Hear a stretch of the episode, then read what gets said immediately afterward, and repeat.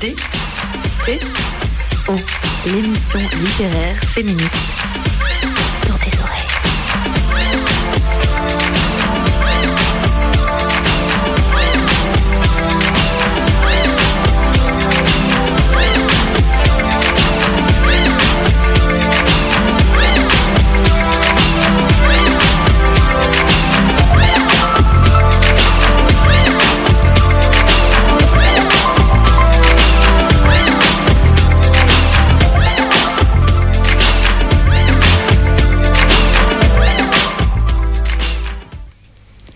Démunis.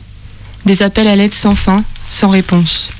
Des cachets, toujours plus de cachets, mais pas de mots. Au jour le jour. Vais-je manger? Vais-je réussir à sortir de mon lit? Vais-je pouvoir dormir? Vais-je passer une journée sans angoisse? Chaque jour l'attente. Regarder le temps qui passe. Échouer à écrire, à lire, à suffisamment se concentrer pour réfléchir. Attendre que tout aille mieux, sans même savoir ce qu'est ce tout. Où est la cause? Où est l'origine? Où est-tu née, malédiction? Pourquoi moi? Quand? Attendre, cacher, angoisse, dormir. Démuni, seul face à mon mal, accompagné de médicaments qui ne font que m'affaiblir. Chaque matin, prends ta pilule d'angoisse, puis laisse-nous paralyser ton cerveau à grands coups de cachet. Pourquoi appeler à l'aide? Pour ça? Pour ne faire qu'attendre, passif, vers plus de souffrance et moins de compréhension, de moi-même, des autres? Ces autres ont leur cachet aussi. Nous titubons ensemble sur une voie sans issue, un espoir artificiel dans nos veines. L'illusion est perdue, le mirage est parti. Nous sommes les enfants inhumaines que la nuit a laissés sur la terre, avec ce cadeau empoisonné qu'est leur capacité à regarder leur âme dans les yeux. Parce que leurs yeux brûlent alors, brûlent d'une vérité indicible dont elles-mêmes ne connaissent pas le nom ni les mots.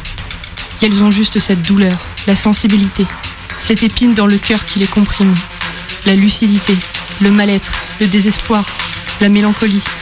À quel prix pourrions-nous enfin aller mieux? Le prix de l'existence, le prix de la parole, des mots, des gestes mal maîtrisés, de la maladresse, du silence, des larmes, des étreintes, de la tendresse, de la colère sourde, de la douleur partagée, au prix de nous-mêmes, à condition de savoir qui nous sommes.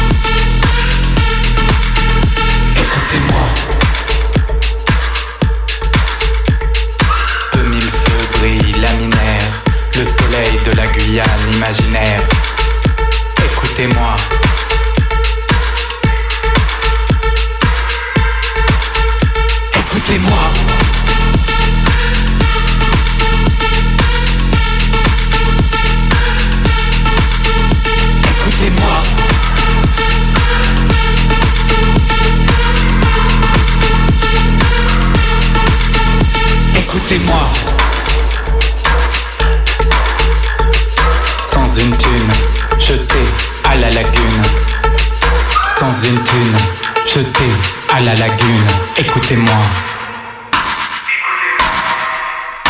Écoutez-moi. Écoutez-moi, écoutez la querelle, bagarre, couleur pastel, ces mômes, déjà hommes, martial, lune de miel, écoutez-moi, écoutez la querelle, bagarre, couleur pastel, ces mômes, déjà hommes, martial, lune de miel, écoutez-moi, écoutez la querelle, bagarre, couleur pastel, ces mômes, déjà hommes, martial, lune de miel, écoutez-moi, écoutez la querelle, bagarre, couleur pastel, ces mômes, déjà hommes, martial, lune de miel, écoutez-moi, écoutez la querelle, bagarre, couleur pastel, ces mômes, déjà hommes, martial, lune de miel, écoutez-moi. de la lame, pas à pas progresse la lame, sur le fil de la lame, pas à pas progresse la lame, sur le fil de la lame, pas à pas progresse la lame, pas à pas progresse la lame. Écoutez-moi.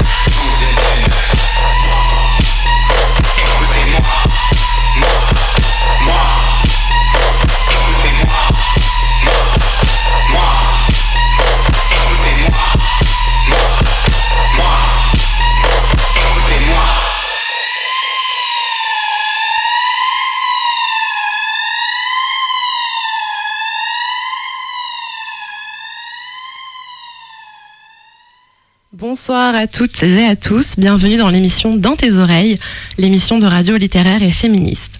Ce soir avec Marion et Maïté sur Radio Canu, nous recevons l'auteurice Sam Ray qui vient nous parler de son premier recueil de poésie, Aux enfants perdus, publié aux éditions Baudelaire. Vous venez d'entendre l'un de ses poèmes, lu sur le morceau Écoutez-moi de Bagarre, un morceau choisi par notre invité et avec lequel on a décidé d'ouvrir l'émission afin d'en donner le ton. Puisque ce morceau, tout comme tes textes, Sam, c'est un cri du cœur ta poésie est une incitation à écouter, à lire ce que tu as à dire sur le corps, la dépression, l'angoisse, l'intime, la nature. Bref, elle est un cri du cœur et un cri du corps. Coucou Sam. Euh, le texte qu'on vient d'entendre, c'est un poème qui est dans la section euh, Cuerpo de ton recueil. Est-ce que tu peux nous parler de ce texte? Dans quel contexte tu l'as écrit? Euh, C'était lors de ma deuxième hospitalisation et j'ai passé littéralement un mois avec ma colocataire de chambre allongée dans mon lit euh, comme un légume et l'impression que euh, on me lavait le cerveau. Euh. voilà, je suis revenue un peu sur cette conception de la médication. J'en ai vraiment besoin, mais sur le moment, j'avais plus l'impression que c'était quelque chose qui servait à me shooter et qui me servait pas à avancer. Ce qui était le but de ma deuxième hospice. Ton récit, il fait une centaine de pages. Il est divisé en quatre parties. Donc il y a une partie une qui s'appelle Inclassable, la deuxième partie qui s'appelle Cuerpo, la troisième partie, je vais mal le dire, Avnovxia. J'ai pas en grec. enfin, je sais pas non plus comment le prononcer, j'oublie tout le temps, mais c'était pour, euh, c'était en dédicace à ma meilleure amie qui était ma colocataire et qui est de, qui est à moitié grecque. Donc, ah, mais ça, veut, dire, angoisse, désespoir, un abandon lié à tout ça. Et la quatrième partie, aux enfants perdus. Est-ce que c'est un choix de euh, l'éditeurice ou le tien d'avoir euh, séquencé en quatre parties? Non, c'est le mien. Euh, bah, je sentais qu'il y avait euh, plusieurs thématiques qui se regroupaient et j'avais besoin de voir, euh, d'avoir cette unité, cette unité dans toutes ces parties-là et commencer par un classable qui sont les poèmes les plus soft. C'était, c'était pas mal pour après prendre l'envol dans la quatrième partie. Oui, je trouve qu'en plus, enfin, moi j'ai lu les 50 premières pages d'une traite et euh, Margot m'avait dit que c'était assez sombre, assez intense, tout ça. Du coup, je me sentais pas trop de le lire. Puis en fait, un jour j'allais vraiment bien, je me suis dit, bon, allez, go, j'y vais. Et euh, j'ai lu les 50 premières pages en me disant, mais n'importe quoi. Et puis en fait, arrivé, arrivé à Querpo, j'étais là. oui, d'accord. Après, en fait, c'est bien de commencer par inclassable, en fait. Parce que c'est. Accrochez-vous à voir la suite, quoi. Oui. Et du coup, tout tout le recueil, tu l'as écrit euh, dans une même période de ta vie euh, où ça allait vraiment pas, ou ça a été plus étalé dans le temps euh Les deux à la fois. J'ai commencé à l'écrire juste avant d'entrer une première fois en hospitalisation. Et durant cette première hospice, j'ai rempli trois carnets, je crois. Après, je suis sortie. J'ai passé six mois hors de l'hospice où là, j'ai un petit peu écrit, mais pas tant que ça. Et quand je suis revenue en hospice, j'ai passé les deux premiers mois sur les trois à écrire comme une folle et genre euh, c'est là que j'ai décidé de le, publier, enfin de l'envoyer à un éditeur et voilà. Eh ben, on va écouter un autre euh, de tes poèmes, euh, du coup, de la même section, Cuerpo. Corps dans le miroir, tu as bien changé. Tu es pourtant le même depuis la dernière fois que nous nous sommes observés. Je crois que mon regard a changé. Tu en as vécu des choses, vieux corps, jeune corps. Les courses, les chasses dans la cour d'école, les muscles tendus par la peur, les dents impossibles à dissimuler. Corps rejeté par les autres corps, dans l'indistinction artificielle de l'enfance. Choc du crâne sur le bitume, craquement des os brisés, absence de chaleur sur ton squelette fragile et ta chair fine. Corps ballotté au gré des vents, au gré des départs et des arrivées, éternel nouveau, tire tes manches pour cacher tes mains tremblantes et te distraire de la crainte de l'autre. Tu n'es pas comme les autres, tu l'as compris très tôt, trop tôt. Tu sais que tu ne seras jamais comme les autres, comme le monde veut que tu sois. On ne te laisse jamais tranquille. Après les coups, les chasses, viennent les insultes. Chacune d'entre elles s'accroche à ta peau comme une marque indélébile, malvenue. Tu en es couvert, pauvre corps. Les maux du monde te rongent toujours plus. Ta peau se fait de plus en plus mince sur tes os. Ton sang devient noir de la haine reçue. Le vide de ta poitrine accueille l'angoisse, partenaire des regards assassins qui te maintiennent au sol. Et les coups reprennent. Ce sont ceux d'un corps bien trop familier. Course-poursuite, joues rouges et idées noires, on tambourine sur les portes pour t'attraper. Tes gestes craignent mille sentences, craignent les mains sur ta taille. Ta peau fuit tout contact avec celles qui disent t'aimer. Corps qui découvre de nouveaux territoires par la violence. Tu ne devais pas connaître ton vagin ainsi. Il ne devait pas te toucher là. Ton dernier espace, secret même à toi, le voilà taché de douleur. On te ballotte encore, corps disproportionné, trop maigre, désordonné dans les dessins que tracent tes os sous ta peau. Tu rejettes tout, inconditionnellement. Tu meurs, tu t'effondres sur toi-même sans structure ni fondation. Tu sais que personne ne voudra d'un être pareil. Tu sais que tu ne pourras pas vivre ce que les autres vivent. Année en chemin, tu n'as pas changé. Et pourtant, tu as bien vécu ces passages obligés. Tu as plu. Ce n'est pas toi qui as changé, c'est le regard que je porte sur toi. Je dois à nouveau t'apprivoiser avec tes cicatrices et tes mots. L'attente de validation d'autrui est terminée. J'ai perdu ce repère. Désormais, tout se joue à deux, entre nous, danse nocive. Je te vois enfin tout entier. Tu me fais peur, tu me terrifies. Qu'es-tu? Quelle créature es-tu devenue? Eau saillant sous ta peau, tu peux compter toutes tes côtes.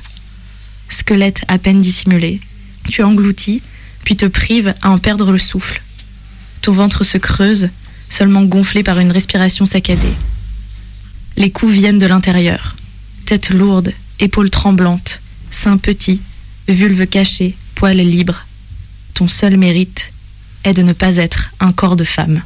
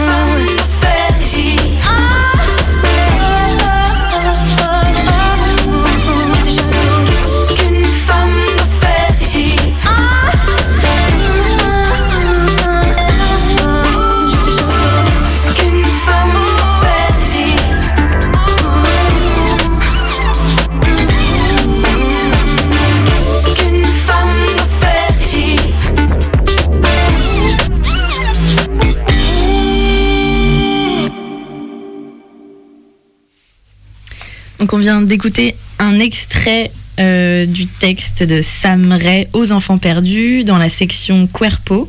Moi, quand je lis euh, pour la première fois un texte, j'annote euh, avec un petit crayon de papier tous les textes que je lis. Et là, j'ai marqué dur, très très violent. Pourquoi? Avec trois points d'interrogation. en fait, mais j'ai juste souligné ton seul mérite est de ne pas être un corps de femme. Bah, c'est d'une violence inouïe quand tu le lis pour la première fois et tu t'attends pas à cette chute. Et ça fait ça avec beaucoup, je trouve, euh, de tes écrits. À la fin, il y a toujours une, euh, une c'est une sentence, quoi. Tu vois, c'est un peu comme un coup près. Et généralement, c'est la dernière phrase. Et à chaque fois, on se fait avoir, quoi. Et du coup, euh, et du coup, j'étais là, bon, bah comment prendre ce texte, quoi, tu vois, d'un point de vue euh, en tant que femme, en tant que féministe, tu te dis, bon, bah ouais, c'est, moi, il m'a paru hyper violent, j'avais trop envie que tu nous parles de ce texte, et tu nous disais tout à l'heure que tu étais content qu'on soit, qu'on, choisisse, ce texte, alors du coup, est-ce que tu peux nous en parler? Oui, ben c'est vrai que la phrase finale est ultra violente et en même temps c'est euh, une violence qui est libératrice dans mon cas parce que ça veut dire que après toute la violence qu'a connue ce corps, donc mon corps, euh, c'est un premier pas vers la réconciliation de me dire bah voilà mon corps a été violenté, a été sexualisé, a été violé, a été battu parce que j'étais perçue comme une femme. Donc euh, ça révèle tout, euh, toute la misogynie, le sexisme. de notre société. Et en même temps est venu ce moment où bah, j'ai fait mon coming out trans, je suis non-binaire, et de me dire, Hmm, Soulagement, libération, quoi. Ouais, ouais. voilà, c'est c'est le premier pas vers me- une réappropriation de mon propre corps. ouais. Donc voilà. Donc Cuerpo, euh, c'est une section qui est euh, plus de l'ordre, je dirais, de l'écriture de la sensation, bah, plus corporelle, euh, comme le dit son titre, euh, plus organique, plus viscérale, et c'est celle qui moi m'a le plus dérangée, m'a le plus gênée, c'est celle qui vient vraiment avec les tripes, quoi. Tout ce récit euh, est autour de la dépression que, que tu as vécue. Moi, j'ai envie de poser une question un peu bête, mais est-ce que tu peux nous dire qu'est-ce que c'est la dépression? Euh, la dépression, alors ça peut prendre plusieurs formes. Elle peut être euh, ponctuelle dans une vie, plusieurs fois ponctuelle, ou elle peut être chronique. Dans mon cas, c'est chronique, donc euh, j'en sortirai jamais vraiment. Mais c'est un profond mal-être, quelque chose qui n'est pas que dans sa tête. La volonté, quand on veut, on peut, ça marche pas du tout dans ce cas-là. C'est pas un coup de mou, c'est pas un coup de déprime, c'est c'est quelque chose qui va euh, te transformer en légume, qui va euh, faire que tu dors beaucoup, que tu n'as plus d'énergie. Se joint à ça les troubles de l'anxiété qui, au contraire, vont te faire te préoccuper de tout. Donc, tu as d'une balance très qui, pourrait être déséquilibrée, mais qui en fait est très équilibrée, mais qui à la fin crée un, une sorte de truc explosif. D'un côté, une préoccupation de tous les petits soucis de la vie et de trucs qui ne sont même pas des soucis. Et de l'autre côté, un, juste un abandon de tout. Ce qui fait que ben, tu te retrouves paralysé en fait. C'est vraiment une paralysie, je pense. Merci. Merci pour cette belle précision. Le corps est hyper présent dans, dans tes textes, surtout dans cette section. Enfin, on sent un rapport à ton corps du coup hyper euh, conflictuel et qui en même temps maintenant est peut-être un peu plus apaisé euh, depuis ton coming out ou enfin c'est ce que tu avais l'air de dire. Il y a aussi euh, beaucoup de une tentative d'amour de, soi au milieu, j'ai l'impression qui ressurgit dans ces textes-là, au milieu du dégoût et de la haine que tu peux ressentir par rapport à ton corps, etc. Mais il y a, aussi beaucoup de l'angoisse qui revient dans tes textes. Et euh, l'angoisse, c'est quelque chose avec lequel tu as vécu, euh, tu vis encore aujourd'hui? Les crises d'angoisse, je veux dire, l'anxiété. L'anxiété, c'est permanent. Les crises d'angoisse se font de plus en plus rares bah, grâce à mon traitement. Mais euh, c'est euh, les rares fois où elles se produisent, elles restent quand même hyper violentes. Donc euh, c'est justement cette sensation d'être enfermé dans son propre corps et de juste plus y arriver, de vouloir en sortir à tout prix, quitte, à, quitte à sauter un pas qu'on ne voulait pas franchir avant. Quoi. Moi, c'est des textes qui m'ont. Toi, Marion, c'est plus le- les textes sur le corps qui, qui sont plus venus te chercher. Ouais. Moi, c'est vraiment les textes sur euh, les crises d'angoisse et l'anxiété parce que c'est un truc avec lequel moi aussi j'ai vécu euh, longtemps. Et du coup, c'est des textes qui sont venus me chercher à des endroits hyper sombres et hyper intimes euh, de mon être. Et euh, ben, aujourd'hui, j'en suis sortie et tant mieux. Et du coup, je voulais lire euh, le texte qui est à la page 62 et qui, du coup, je crois, est dans la section euh, angoisse et non dans la section cuerpo. Ouais, c'est ça. Crise d'angoisse. Chère crise d'angoisse. Je vais finir par croire que tu m'aimes. Avec ta manière de me serrer si fort dans tes bras que j'étouffe. avec ton habitude de poser tes babines sur ma bouche au point que je lutte pour respirer Sont-ce tes griffes qui chatouillent mon cœur et font trembler mon corps? Est-ce ta voix qui me susurre sans fin au creux de l'oreille des immondices auxquels je ne peux que croire? Tu codes en un langage inconnu les paroles des gens qui m'entourent, qui tentent de m'arracher à toi.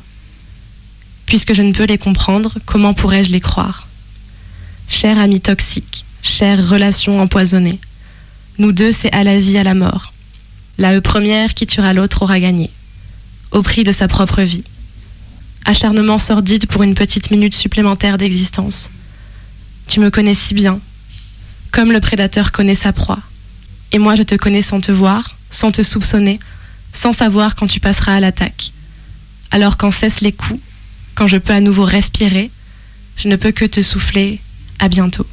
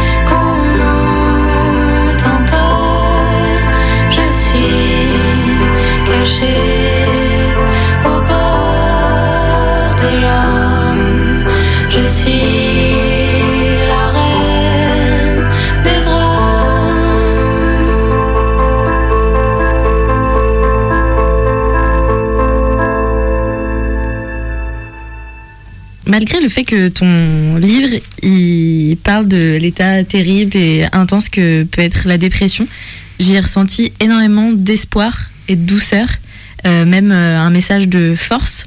Est-ce que c'est complètement inconscient ou c'était euh, une nécessité vraiment pour toi d'y insérer de l'espoir dans tout ça? Oui, je voulais absolument montrer que. Bah, voilà, j'ai passé des semaines euh, dans une clinique à traiter ça, à penser à ça, à manger ça, à dormir ça. euh, et, en même temps, j'ai fait des rencontres là-bas qui m'ont juste. euh, bah, qui m'ont marqué à vie. Quand tu passes deux fois trois mois en clinique, tu peux pas mettre de côté toutes les rencontres que tu fais là-bas, les moments que tu tu réapprends à aimer les toutes petites choses de la vie en fait et et de me dire que j'étais pas seule dans ce combat-là et qu'on était même capable de rire ensemble.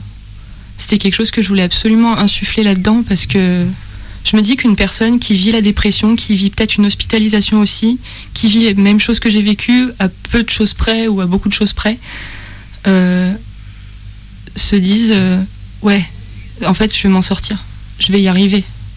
Qu'importe le temps que ça prendra, je vais m'en sortir. Bah, moi, j'ai fait, une, j'ai fait une dépression il y a 5 ans. Et du coup, ton livre, il m'a fait trop du bien. Parce que j'ai reconnu plein de choses là-dedans. Et du coup, euh, j'espère que les personnes avec qui tu as été hospitalisé, euh, qui pourront lire ce bouquin, euh, le liront. Ben, c'est le cas. Et je, leur avais, je leur avais fait lire des extraits justement au moment où je travaillais sur la mise en forme, sur l'organisation du livre, ou même avant, même. Enfin, je pense que c'est ces personnes-là qui m'ont soufflé, l'idée ou qui m'ont encouragé vraiment à le publier, parce qu'elles m'ont dit, mais en fait, tu arrives à mettre des mots que nous on n'arrive pas à mettre, et euh, et c'est tellement libérateur. Ou alors juste des personnes qui avaient déjà réussi à mettre ces mots et qui étaient mais Merci il de les écrire. qui quoi. dit, ouais, Ouais. c'est ça. Et je pense que c'est aussi, bah, c'est pour ça que j'ai fait une dédicace dedans à l'unité Baudelaire. C'est là où j'étais hospitalisée, c'est que sans ces personnes, euh, ce livre n'existerait pas. Sans ces personnes, euh, je serais pas là où je suis aujourd'hui, je pense. Mais en plus, tu es aux éditions Baudelaire. Ouais, mais en fait, euh, c'est très- c'est très bête comme histoire, mais en fait, euh, j'ai commencé à chercher euh, maison d'édition Lyon dans mon moteur de recherche. Je vois édition Baudelaire. C'est un Ah, le signe. signe, quoi. La synchronicité absolument que j'envoie Ok. là-bas. Et Ouais. trois semaines plus tard, ils m'ont dit oui. Non, mais c'est incroyable. Ah. Parce qu'en plus, oui, il y a, y a, tu dis à l'unité Baudelaire, il y a aux éditions Baudelaire. Donc moi, je croyais que tu parlais de, de, de l'édition. Je croyais que tu. Du coup, j'étais là, putain, l'autoriste sympa qui dédicace euh, son bouquin euh, aux personnes qui l'ont publié. Mais oui, Baudelaire revient plusieurs fois, euh, une ou deux fois dans tes écrits. À un moment, tu parles de Baudelaire. Du coup, je me demandais si c'était une passion Baudelaire ou si ça avait rien à voir. Mais en fait, c'est l'unité dans laquelle tu étais hospitalisée, d'accord. Oui. Mm, mm. Et du coup, pour revenir au fait de mettre des mots sur des sensations ou sur une expérience, on a l'impression quand on te lit que l'écriture, a- tu m'arrêtes si je me trompe, hein, mais que l'écriture a été un peu une, une bouée à laquelle tu t'es accroché. Enfin, je trouve que quand on lit ça, on a, ça donne des impressions de, de journal intime, presque d'écriture automatique. Et du coup, je, je me demandais dans quel contexte euh, tu l'as écrit. Enfin, est-ce que tu l'écrivais euh, entre des crises ou en état de fin est-ce que ça, t'aidait à sortir des choses et à te sortir de crise ou est-ce que c'était plutôt euh, quand c'était plus calme ou... Euh, J'écrivais tout le temps. Je pense que euh, les, soignants et les patients euh, de l'unité Baudelaire, quand j'étais là, euh, me- on, doit, doivent avoir un souvenir de moi avec en permanence un crayon de papier et mon carnet dans les mains. Où que j'aille, euh, quoi que je vive, j'avais toujours ça euh, à côté. Il y a des textes qui sont notamment dans la première partie que j'ai écrit en plein bad trip à cause d'un neuroleptique qui a duré trois jours. Donc euh, j'avais que ça en fait, il fallait que j'écrive. Sinon, euh, sinon j'existais pas en fait. Il fallait que j'ai une trace aussi de ce moment-là parce que sinon, en fait, je me souviens pas du tout de ces trois jours. Et J'ai juste euh, cette trace écrite qui me reste. Et euh, dans, les dans les crises d'angoisse les moins fortes, où j'étais capable d'avoir un contrôle sur mon corps, j'écrivais. Quand il y avait du calme, j'écrivais. J'écrivais vraiment tout le temps. Et quelle place a l'écriture au sein de ta vie depuis que t'es tout petit? Ah bah j'ai toujours écrit. T'as toujours écrit, ouais. Ouais, j'ai. Bon, bien sûr, c'est passé par la fameuse case journal intime. Mais elle est trop bien euh, cette case. Hein. Franchement, les vrais savent. hein.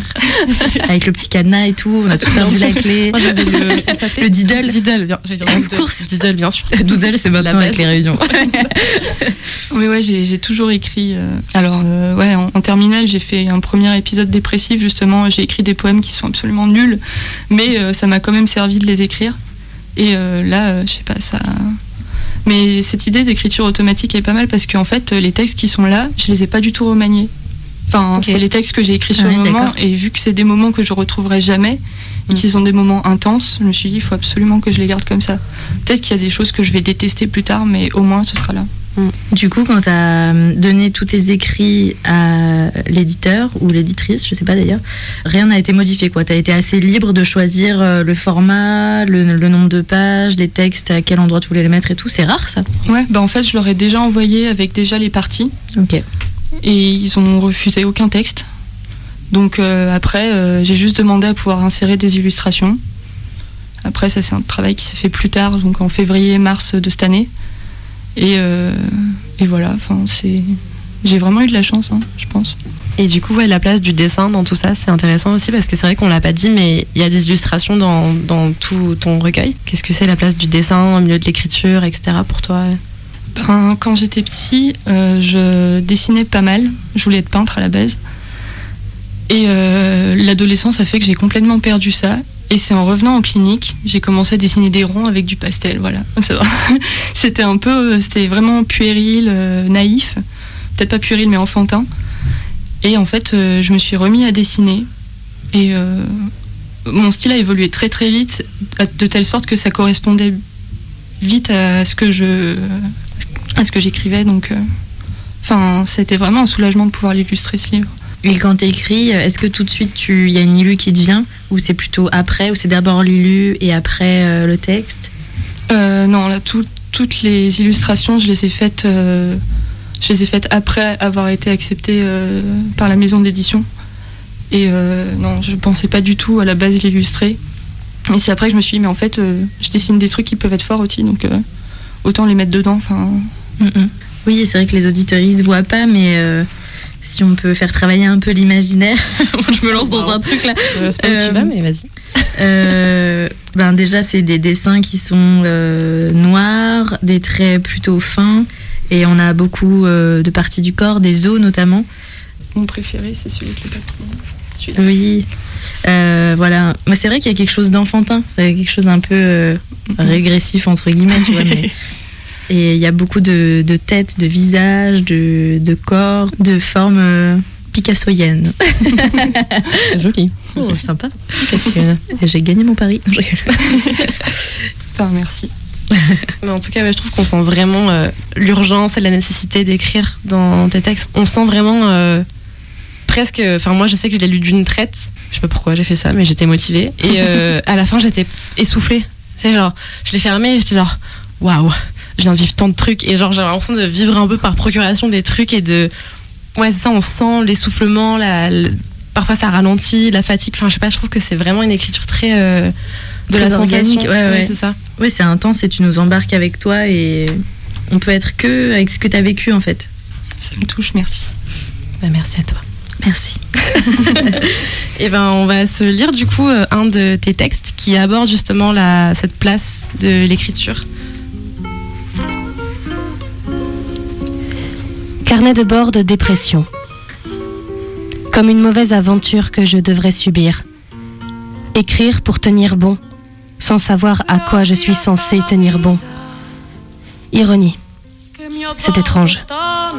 Ces pages renferment mon angoisse et mes peurs.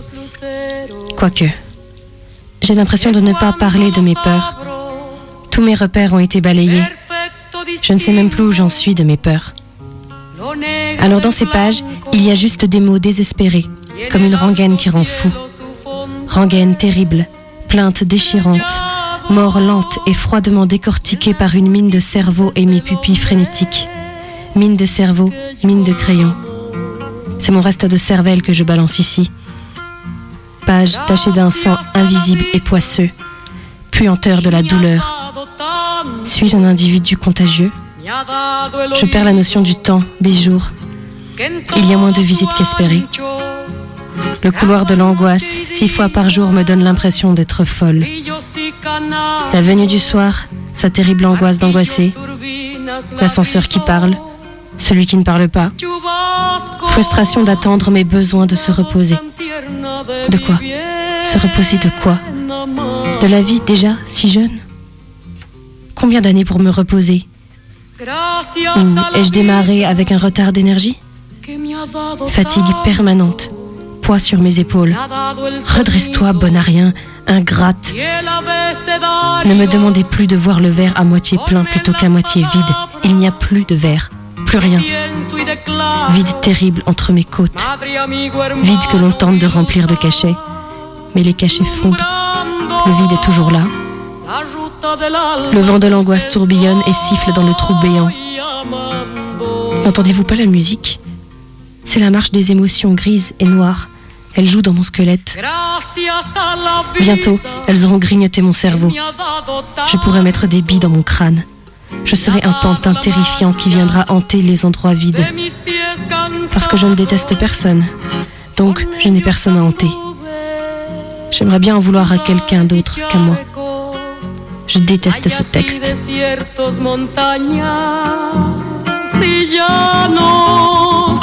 Y la casa tuya, tu calle y tu patio.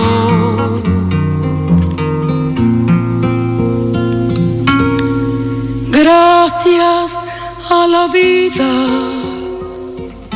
que me ha dado tanto, me dio el corazón que agita su marco cuando miro el fruto del cerebro humano, cuando miro el bueno tan lejos del malo, cuando miro el fondo de tus ojos claros. Gracias a la vida que me ha dado tanto risa y me ha dado el llanto. Así yo distingo dicha de quebranto, los dos materiales que forman mi canto. Y el canto de ustedes que es el mismo canto. Y el canto de todos que es mi propio canto. Gracias a la vida.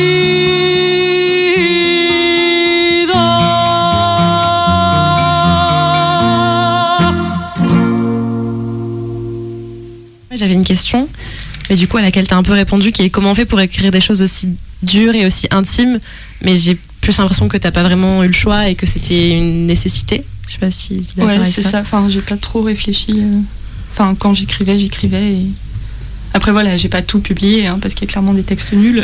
Ouais, c'est Mais, ça, euh, euh, c'est ça, je me demandais comment est-ce qu'on fait pour euh, se décider à, à rendre public ces textes-là qui sont hyper intimes et pourquoi est-ce que tu as décidé de les publier et comment ça s'est passé dans ta tête pour négocier tout ça? Ben. euh, je me suis dit que comme c'était une nécessité d'écrire, c'est peut-être aussi une nécessité de faire lire. Comme euh, dans le premier morceau de bagarre qu'on a entendu, écoutez-moi, j'ai vraiment cette rage d'être entendu. Pas tellement en tant qu'individu, mais en tant que personne qui a vécu telle et telle expérience. En tant que personne trans aussi, c'est capital de se faire entendre.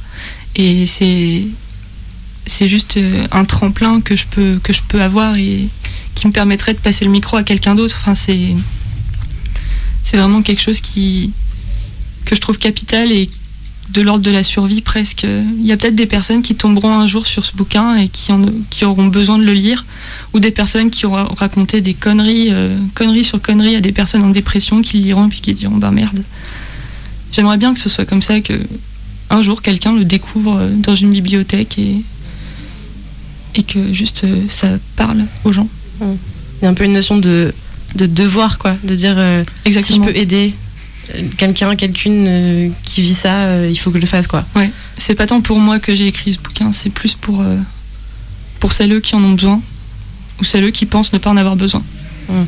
Et du coup, t'as- tu disais tout à l'heure que tu avais tout mis à tous les textes, pour à part ceux que tu trouvais moins bien, mais est-ce que tu as refait un tri quand même de euh, ok, ça peut-être c'est trop sombre, peut-être c'est trop intime, ou tu as vraiment tout.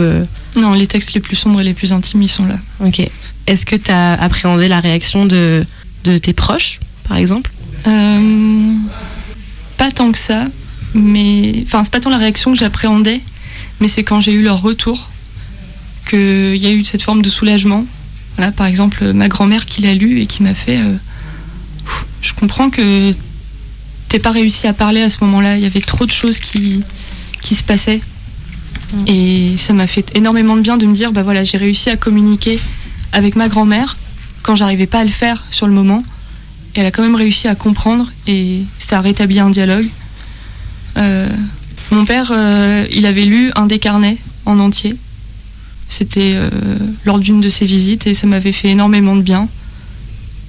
Mais ouais, je pense que la famille s'attendait un peu à ce qu'elle allait trouver là-dedans. C'est plus les amis ou les personnes que je connais qui ont lu le bouquin qui s'attendaient pas forcément à voir tout ça. Et est-ce que ça a ouvert un dialogue du coup avec. euh, bah, tu disais avec ta famille, mais avec tes amis aussi Est-ce que ça a ouvert des discussions qui n'avaient pas lieu avant ou... Euh, ben, c'est des choses dont je parlais déjà, mais je pense que les voir en texte, c'est pas pareil. Du coup, euh, je, pense, je pense que je peux pas parler pour eux en fait. Mm. Puis je trouve qu'il y a un tabou énorme autour de la dépression et autour de l'hospitalisation. Enfin, moi je sais que euh, ma dépression, j'en parle jamais. Et puis sur le moment, bah, on disait tout le temps Bon, bah Marion, elle va pas bien en ce moment. tu vois, t'es tout le temps un truc un peu genre, une dépression. C'est genre le mot. truc, euh, euh, Ouais, c'est- c'était un mot interdit quoi. Ouais, c'est un peu, euh, mais je pense dans le monde dans lequel on vit, c'est pas possible en fait de faire ça parce que c'est c'est de l'hypersensibilité, c'est c'est du non je m'en foutisme en fait. Je sais pas comment expliquer ça, mais c'est c'est prendre, ressentir, prendre les choses à cœur et, euh, et être euh, doux. Enfin, je sais pas, enfin, c'est des choses qui se perdent un petit peu aussi dans le monde dans lequel on vit, quoi. Et je pense qu'il y a aussi un truc de, euh, de faiblesse entre guillemets non autorisée, quoi, mais qui est de la sensibilité en fait, qui est de l'humanité, qu'on se force un peu à, à taire. Et du, des fois, ça ressort de manière violente en fait. On laisse pas place à la bienveillance. C'est euh, l'artiste Omu, qui est une artiste non binaire et dans le spectre autistique, qui a fait un concert récemment à la Fondation Louis Vuitton et qui a dit que être punk en 2019, c'est être bienveillant envers soi-même et envers les autres. C'est clair. Et c'est c'est juste ouf. Enfin, ce qu'elle fait est, est juste magnifique et enfin, ça me parle tellement. Enfin, c'est tellement militant et il y a besoin qu'on entende des voix comme les nôtres en fait. C'est une question de vulnérabilité aussi, de laisser Oui, place à la vulnérabilité et Mm, mm. la sienne, mais aussi celle des autres quoi. Et ce qu'on perçoit comme de la vulnérabilité est en fait juste une sensibilité humaine en fait. C'est ça. Mm,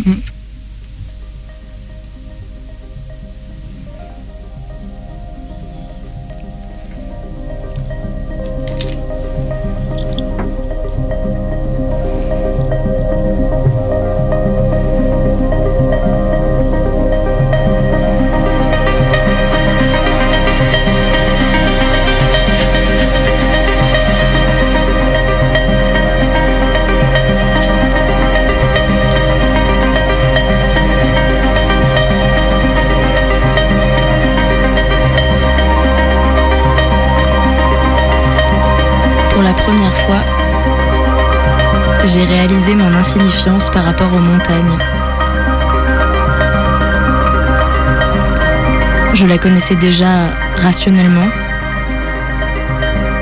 Je connaissais les différences de taille, d'âge,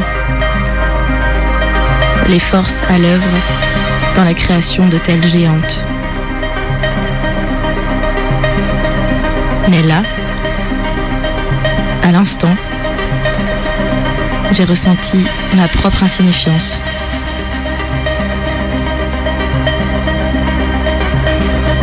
J'ai ressenti leur force tranquille, qui me dépasse, me domine, mais qui surtout m'ignore. Je ne suis qu'un îlot de fragilité, inconsistant et passager alors qu'elles sont de grandes entités dangereuses et sereines. Elles ne doivent rien à personne. Sont des protectrices meurtrières, omniscientes, sans rien ressentir, assourdissantes, dans un silence qui n'est que fin. Elles sont une maternité terrifiante, parce que l'humaine leur doit tout sans jamais pouvoir avoir la certitude qu'elles ne le dévoreront pas soudainement, sans jamais pouvoir se départir de sa crainte. Leur insensibilité m'écrase d'émotion. Leur puissance immobile ne me regarde même pas. Elles ont quelque chose de plus. Des cristaux de colère, paisibles.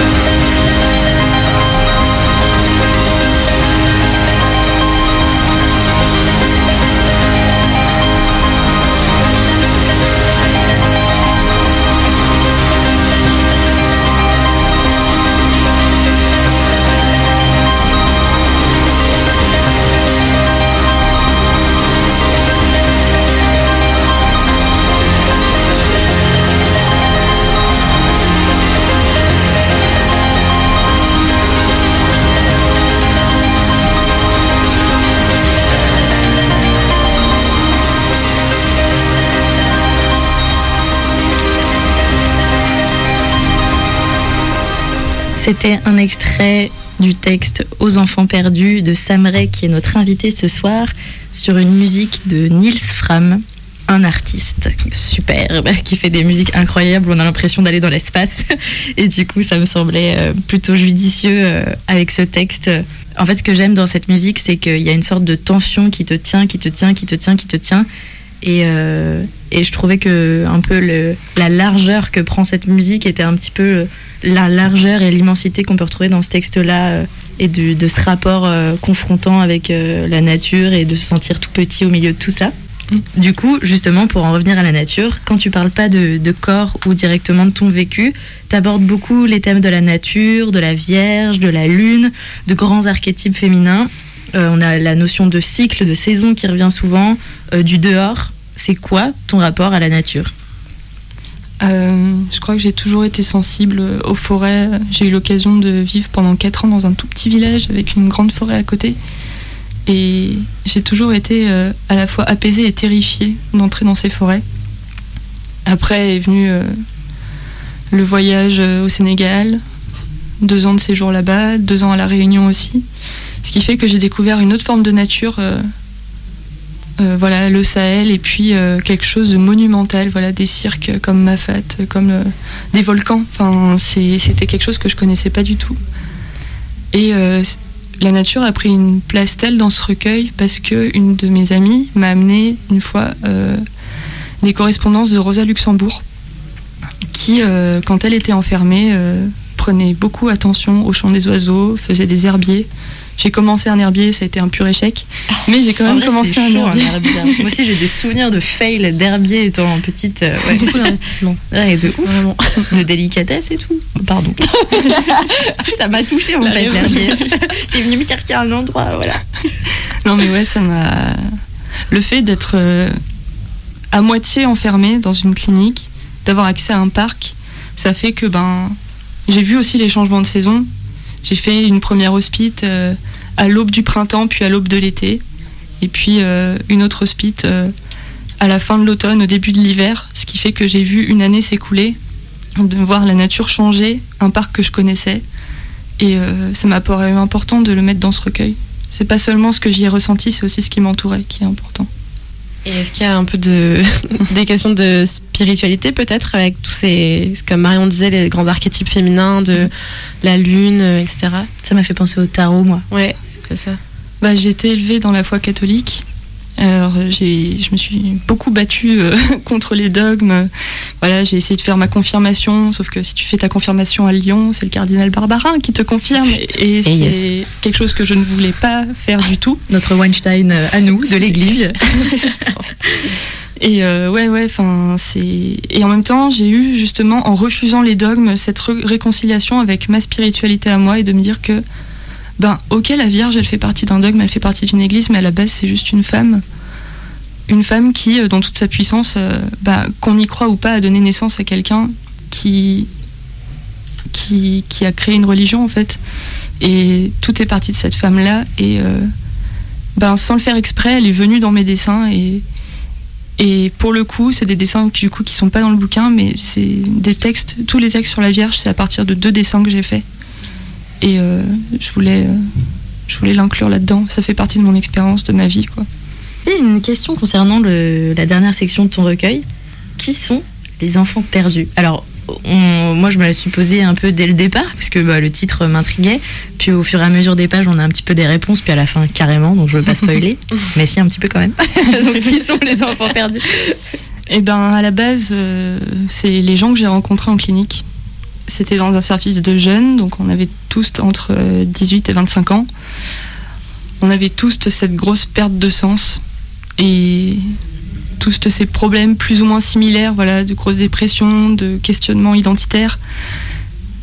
Et j'ai réalisé qu'en fait, euh, on était d'une génération qui, euh, par sa colère, par son mal-être, par son expression, étaient euh, semblables aux enfants perdus, qui sont des enfants abandonnés, qui sont des enfants oubliés et qui sont recueillis par quelqu'un et qui vont dans un autre monde. Que ce soit la clinique, que ce soit euh, l'imaginaire personnel, que ce soit les discussions entre amis, ben, je trouvais ça important de donner un nom à cette génération-là. T'es de quelle année, toi? 96. Yes, la meilleure génération, clairement. Si peu. 9-4, 9-4. On en parle en off. Du coup, on a parlé un peu de tes dessins, de tes illustrations. Euh, nous, on sait que tu as une passion qui est le tatouage. Est-ce que tu peux nous parler un peu de, ce futur métier qui arrive peut-être? Bah, cette année, j'ai pas mal craqué et je me suis réapproprié mon corps justement, que ce soit par mes dessins ou ceux des autres. Euh, ça a en partie réglé mon problème de dysmorphophobie.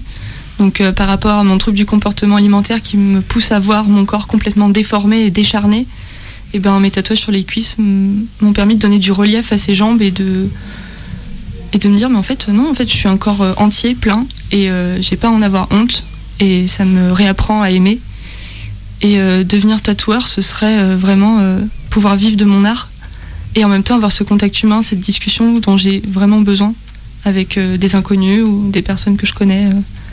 voilà, je pense que c'est une bonne synthèse de ce que j'ai envie de faire de ma vie. Et du coup, tu as un compte Instagram où tu as commencé à mettre tes illus.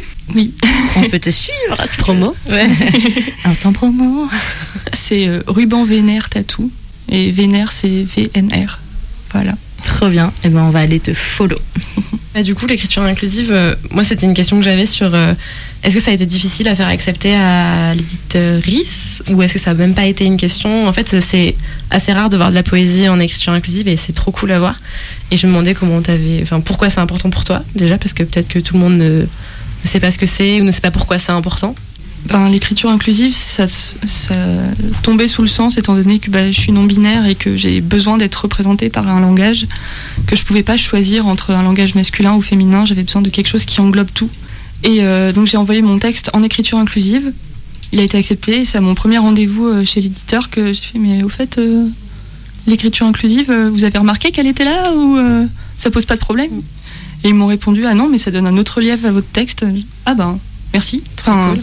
Vous avez tout compris. Ouais. Vive le point médian. Et c'est le premier texte qu'on reçoit euh, je crois, sur toutes les personnes qu'on a reçues. C'est la première fois qu'on a un texte avec l'écriture inclusive. Et ça, c'est très important pour nous.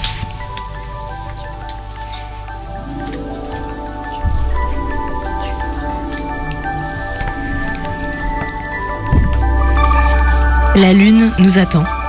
Il faut s'échapper, n'oublier personne, nous sauver tous. Quête du navire fantôme.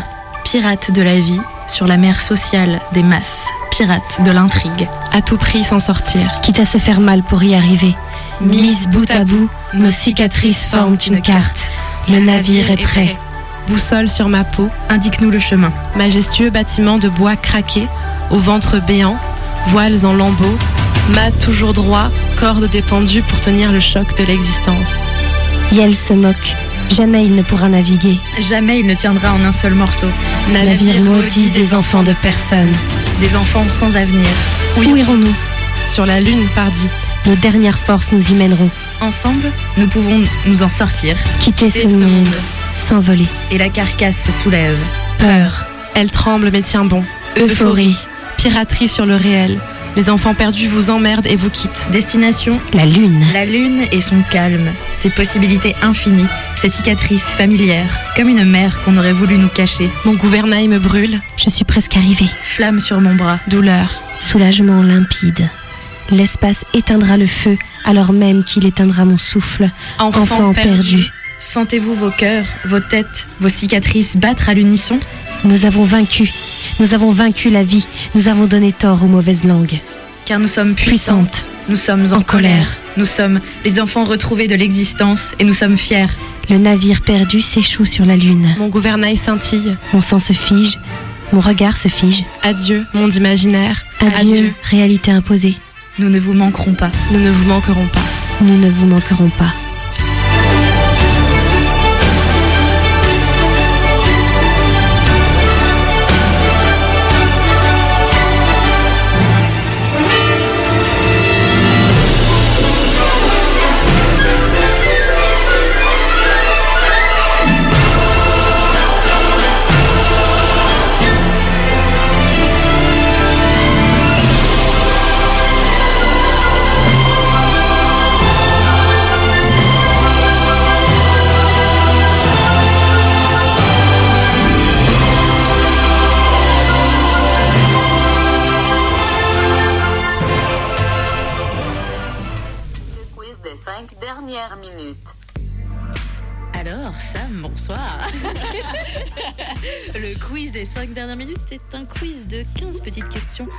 Il faut répondre du tac au tac sans réfléchir. Et il n'y a pas de bonne ni de mauvaise réponse. La peau dure ou à fleur de peau? Hmm. À fleur de peau dure. Écrire avec les tripes ou écrire avec le cœur? Écrire avec les tripes. Bouture feuillue ou bouture poilue? Bouture poilue. Sexto ou sextoy? Sextoy. Écrire ou dessiner? Écrire. Sieste ou bronzette Sieste. Clope ou café Clope. Tatouer ou se faire tatouer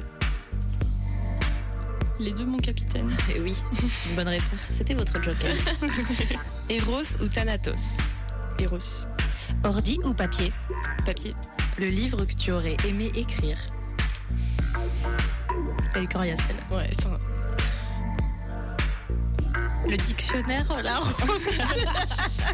Ça va sembler hyper basique, mais les fleurs du mal. Doré ou argenté? Doré. Un lieu parfait pour écrire. Une clinique. Et yes. hein. Soupe ou velouté? Soupe. Et attention, la dernière et pas des moindres.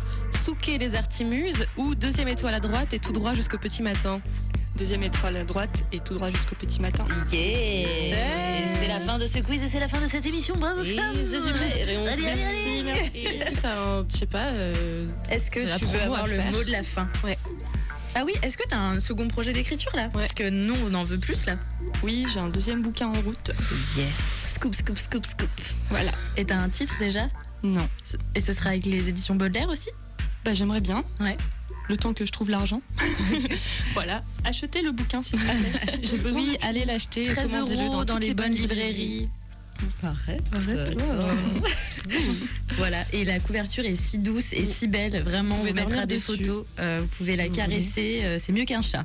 Voilà. Bon, peut-être Oui, complémentaire avec un chat. Complémentaire avec un chat. Euh, bon, bah merci beaucoup Sam d'être venu. Ça nous touche beaucoup. Bah, merci à Vraiment. toutes les trois. Ça me touche encore plus. On se retrouve dans 15 jours euh, pour une émission incroyablement spéciale. Le lundi 23 décembre, ce sera une émission avec moi et Maëlys. Ah, trop Oui. bien. Et ce sera une émission spéciale rap féminin. Trop Donc on va vous faire écouter. euh, on ira de Queen Latifah en passant par Diams, par Cardi B, par Lauryn Hill, mais avec plein de françaises. Ça va être trop cool. Euh, ça va être une heure de pur son de meuf. Et Maëlys qui a fait un stage chez Madame Rap.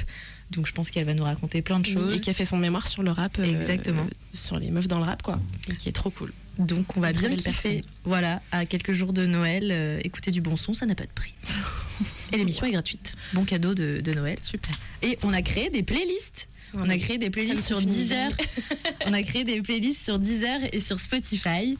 Euh, vous tapez euh, DTO dans tes oreilles, l'émission féministe. euh, voilà, et vous trouverez, vous trouverez nos playlists très très très éclectiques avec un bon 80% de sons de meufs. Voilà. Yes. Et ça, ça fait plaisir. On vous embrasse. Merci encore, Sam. Bisous, Merci, bisous. Sam. Bonne nuit à tous et à toutes. Bonne nuit.